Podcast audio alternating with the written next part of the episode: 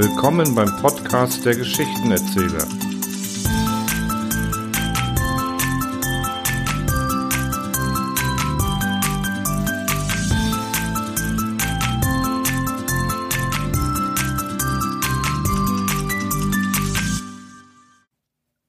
Wenn einer eine Reise tut, dann kann er was erleben.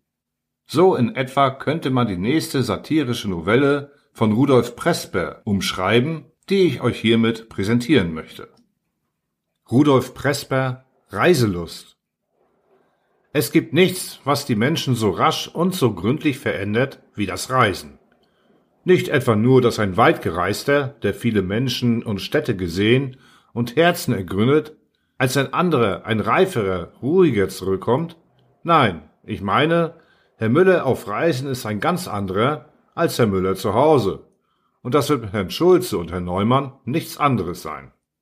Einer, der zu Hause in einem abgeschabten grünen Lodenjöppchen umhergeht, meist unrasiert, einen schlecht gewickelten Regenschirm unter dem Arm, spielt gern die wenigen Sommerwochen der Freiheit den ganz verfluchten Kerl lässt einen weißen Strandanzug um seine ambrosischen Glieder schlottern, setzt einen verwegenen Florentiner Strohhut schief aufs Ohr und schwingt ein silberbeknauftes Bambusröhrchen zwischen den Fingern. Weil er zu Hause schlecht oder überhaupt nicht bedient wird, klingelt er im Hotel den ganzen lieben Tag. Dem Kellner einmal, den Hausburschen zweimal, dem Stubenmädchen dreimal und hetzt für sein Geld die Leute brav durcheinander. Und wer elf Monate im Jahr daheim den Patenten spielt, der liebt es, sich in der Sommerfrische eine grüne Joppe anzuziehen und mit recht dicksohligen Stiefeln seinen Morgengang auf die meist ungefährlichen Gipfel der nächsten Hügel zu unternehmen. So lässt eine Reisebekanntschaft nie auf den Charakter schließen. Der Charakter ist zu Hause geblieben, der bewacht das Haus. Was sich da auf Urlaub tummelt, ist oft nur eure Karikatur von dem Original, dass die elf anderen Monate im Jahr vielleicht ganz brav, ganz bieder und ganz brauchbar sein saures Tagewerk herunterschuftet. Darum, man soll auf der Reise jede Dummheit machen, die einem Laune, Temperament und das unsagbare Wohlgefühl der plötzlich errungenen und, wie man weiß, nur kurzen Freiheit eingeben. Aber die folgenden vier Kardinaldummheiten soll man ängstlich vermeiden. Erstens. Man soll sich nie einen Hektoliter von dem Wein, der in einem Hotel im Laguner See oder in Norderney zwischen zwei hübschen Engländerinnen geschmeckt hat, nach Hause bestellen und ihn dort als Tischwein trinken. Er schmeckt zu Hause anders. Und wenn der Händler in zehn Briefen beschwört, dass es dieselbe Marke ist, das kommt vielleicht daher, dass man zu Hause nicht zwischen zwei hübschen Engländerinnen sitzt. Zweitens. Man soll nie das Zimmermädchen eines Hotels in gleicher Stellung für sein bürgerliches Heim verpflichten. Geblendet von dem Wahn, dass dieses Juwel eines Dienstboten seine Geschäfte und Pflichten zu Hause ebenso gut verstehen wird wie am Titisee am Schwarzwald oder in Dangast an der Ostsee. Dieses wird nämlich in 99 von 100 Fällen durchaus nicht der Fall sein. Denn im Hotel arbeitet das Mädchen für ein Trinkgeld, das sie noch nicht kennt und durch Liebenswürdigkeit und milde Freundlichkeit der Sitten zu mehreren trachtet. Daheim aber arbeitet sie für einen festgesetzten Lohn und deshalb arbeitet sie möglichst wenig. Drittens, man soll niemals einen sonst unbekannten Herrn, nur weil er durch vier Wochen ein reizender Tischnachbar war, die Forellen nicht mit dem Messer bearbeitete, beim Kauen nicht mit den Lippen schmatzte und jeden Tag zwei neue Scherze erzählte, als Logierbesuch zu sich einladen. Denn erstens, der Mann kommt wirklich und zweitens, die guten Manieren gehören oft nur zur Ferientoilette und drittens, mehr Witze, als ihr im Bade erzählt hat, weiß er gewöhnlich nicht.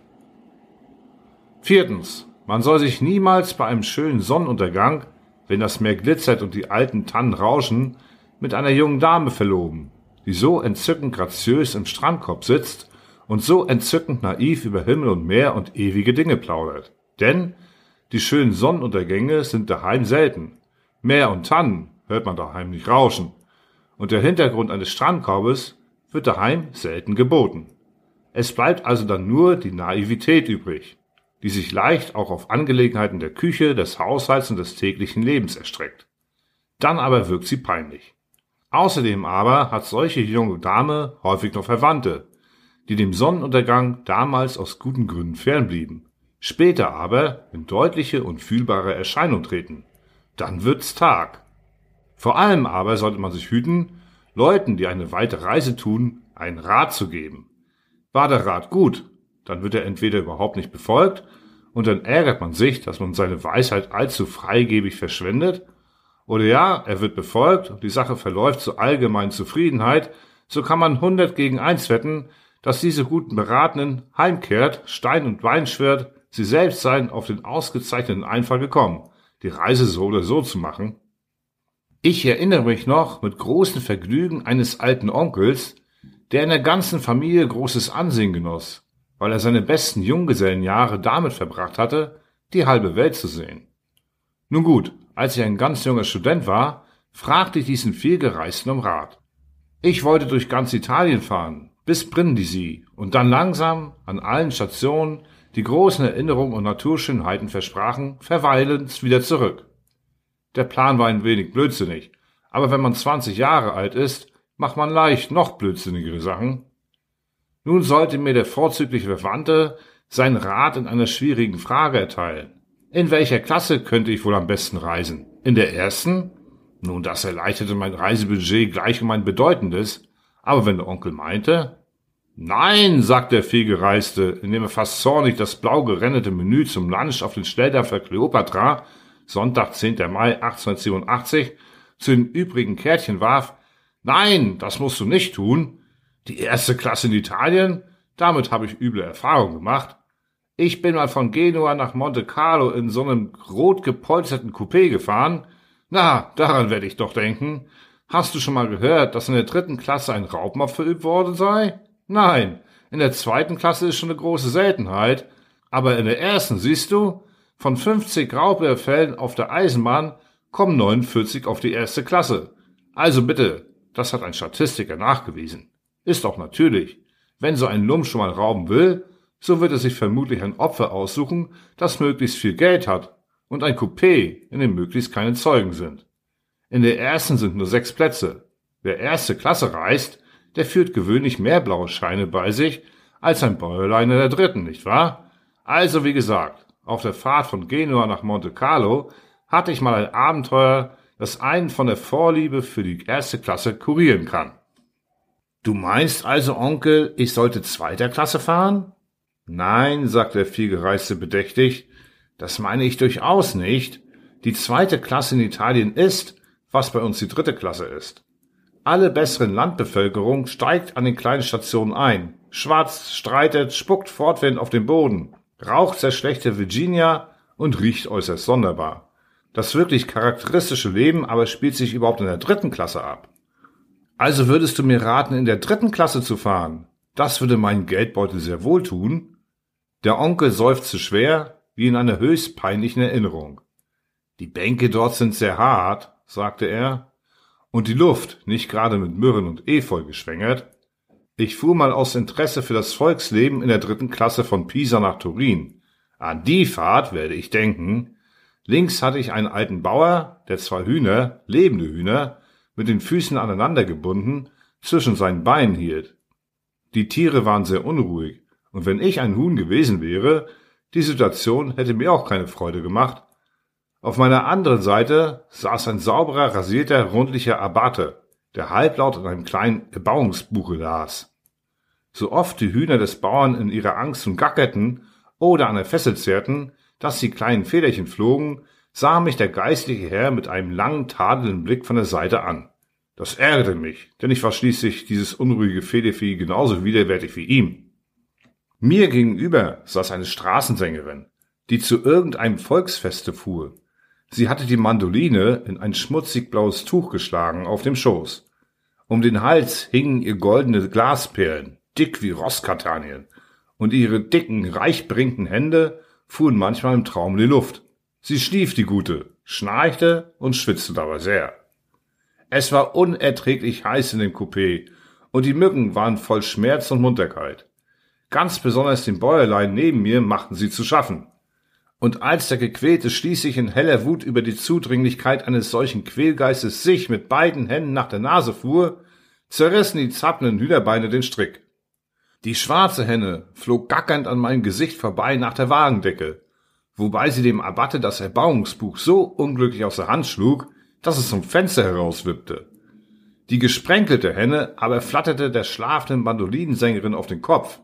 Kreischend fuhr die dicke und nicht mehr junge Dame aus ihrem gesunden Schlaf auf, und da sie mich, der ich dem Bäuerlein die Hühner einfangen helfen wollte, vor sich stehen sah, war sie wohl der Ansicht, ich habe, berauscht von dem Anblick ihrer sinnverwirrenden Reize, ihre unbewachte Tugend im Schlaf überfallen und sie küssen wollen.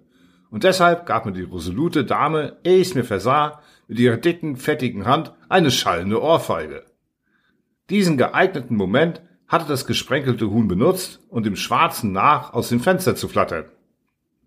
Und nun hatten wir den schönsten Skandal in unserem Coupé. Der Bauer schimpfte, die Mandolinendame keifte, der Abatte versuchte zu beruhigen, wurde aber niedergeschrien, und zwei Arbeiter, die in den Fensterplätzen auf der anderen Seite die ganze Zeit geschlafen hatten, waren nun ebenfalls aufgesprungen und machten mich, soviel ich verstand, für alles verantwortlich. Einfach für alles. Für die Mücken und die Hühner, für das verlorene Buch des Abatten und für die, bei dem allgemeinen Skandal, zertretene Mandoline. In Ponte Nuevo an der nächsten Station wurde ich zwei Karabiniere übergeben. Die verstanden meine Verteidigung natürlich genauso wenig, wie ich das Geschrei meiner Ankläger. Und um überhaupt weiterzukommen, in dem elenden Nest war nicht mal ein Wirtshaus, habe ich wirklich die Hühner und die Mandoline bezahlen müssen. Zusammen so etwas wie 30 Franken. Dafür hatte ich aber das Volksleben in der dritten Klasse studiert. Mich verlangte nicht nach mehr. Nein, schloss mein Onkel seinen Leidensbericht zur dritten Klasse, würde ich dir nicht raten. Ja, erlaub mal, Onkel, nun hast du mir nacheinander von allen Klassen abgeraten. Da bleibt ja schließlich nur noch der Viehwagen. Ja, stimmte der Vielgereiste freundlich bei. In dem bin ich noch nicht gefahren. Aber du kannst es ja mal versuchen.